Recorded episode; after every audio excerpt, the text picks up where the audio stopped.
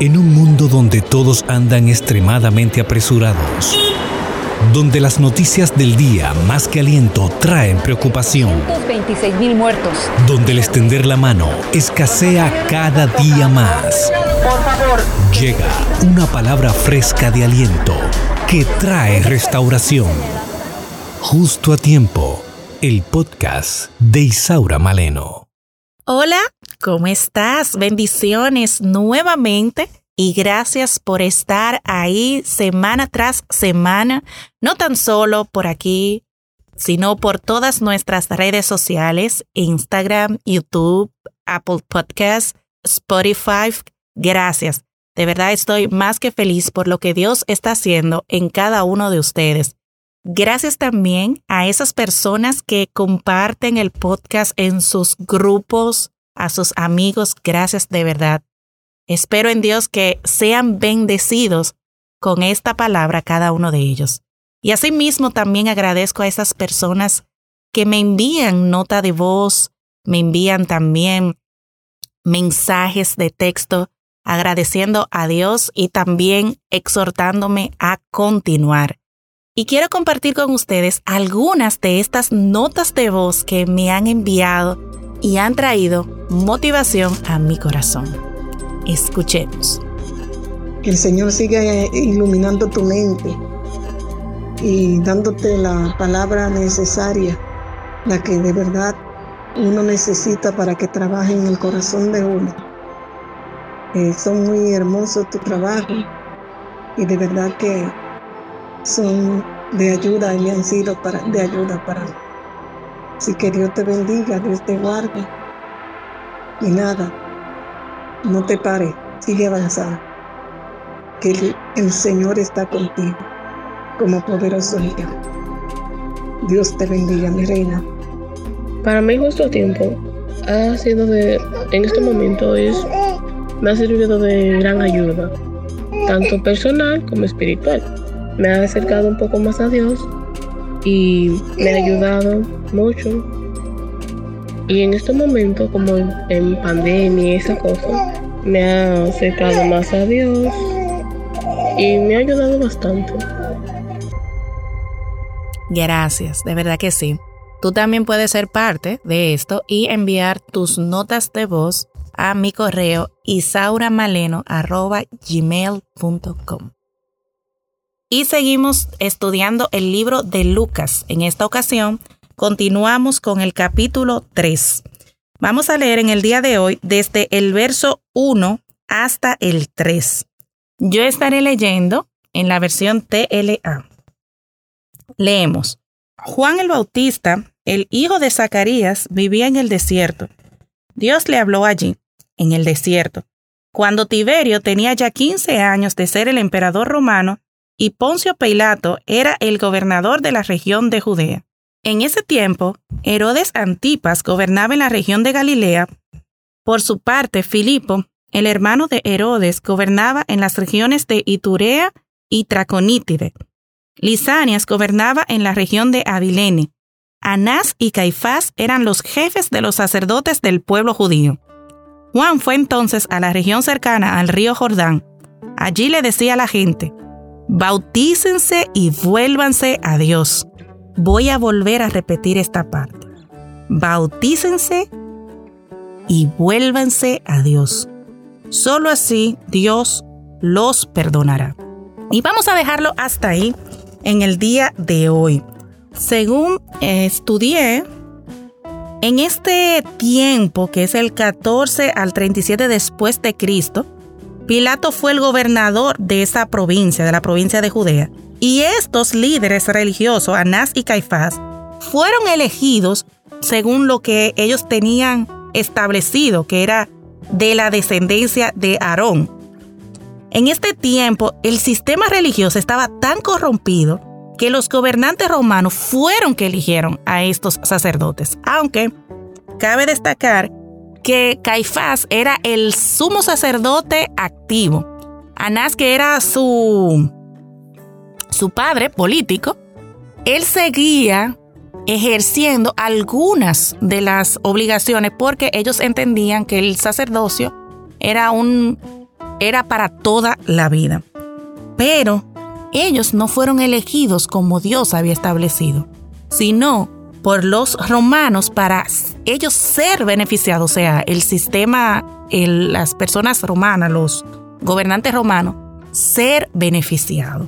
Y surge Juan el Bautista, que ya hemos en podcasts anteriores, hemos leído y hemos estudiado de su nacimiento. Este hombre que vivía en el desierto, era una persona, por, como decimos nosotros comúnmente, era una persona como que uno tiene aparte, una persona que vive en el desierto, se vestía de una forma extraña. Sin embargo, Vemos en la palabra de Dios cómo Dios utiliza a esas personas que nosotros desechamos. Porque Dios no mira lo externo, Dios mira tu corazón. Nuestras reglas es mirar a las personas por su poder, por su riqueza, por su belleza, por lo que tienen. Pero Dios mira algo más importante, que es nuestro corazón. Él mira lo más importante. Ojalá que nosotros también tengamos eso en cuenta a la hora de nosotros evaluar a otras personas. Que no solamente veamos lo externo, sino también veamos lo interno.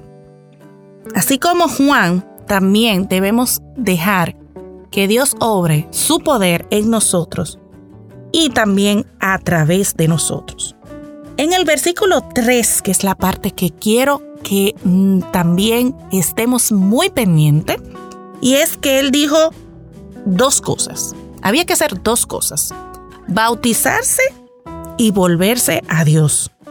O en otras palabras, arrepentirse y volverse a Dios.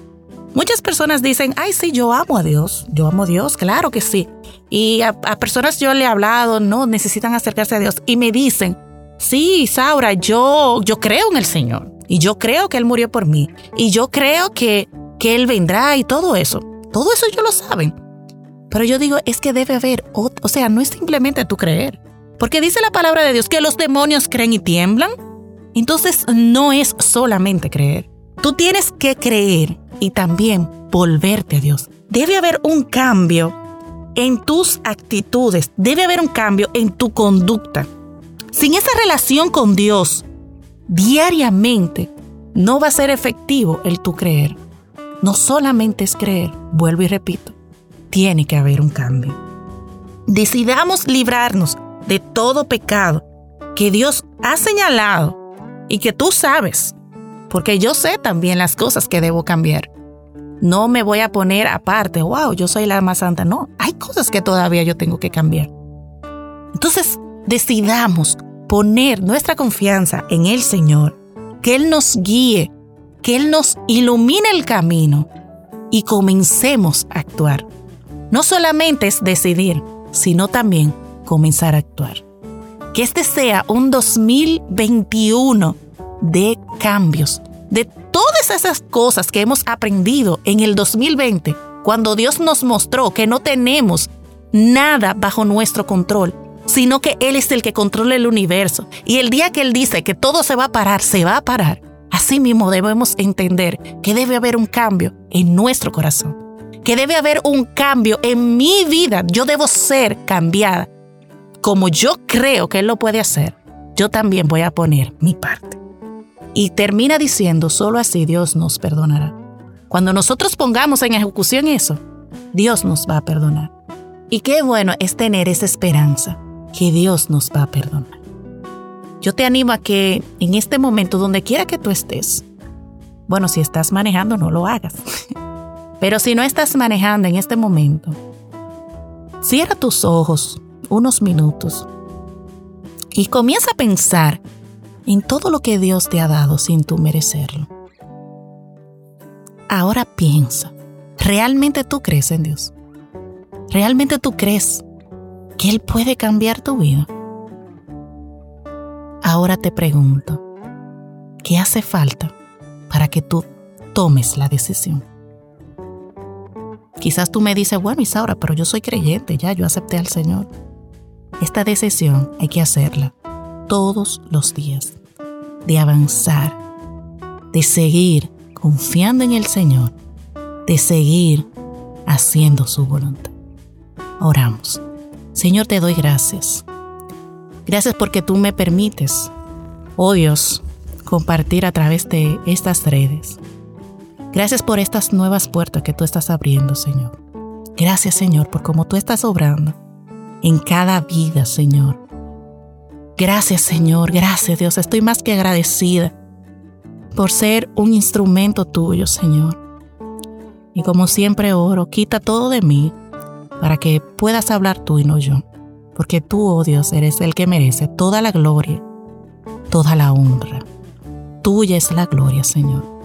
Asimismo te pido, Señor, junto a mis hermanos y hermanas, que nos ayude a seguir confiando en ti, a seguir tomando esa decisión diariamente de obedecerte, de rendirnos completamente a ti. Padre, oramos en el nombre de Jesús. Amén y amén. Confío en el Señor que lo vas a hacer y juntos lo lograremos. Dios te bendiga abundantemente.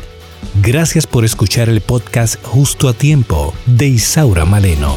Sintoniza todos los programas en Spotify, Apple Podcasts, YouTube, Google Podcasts. Esto es una producción de Isaura Maleno y AD Producciones.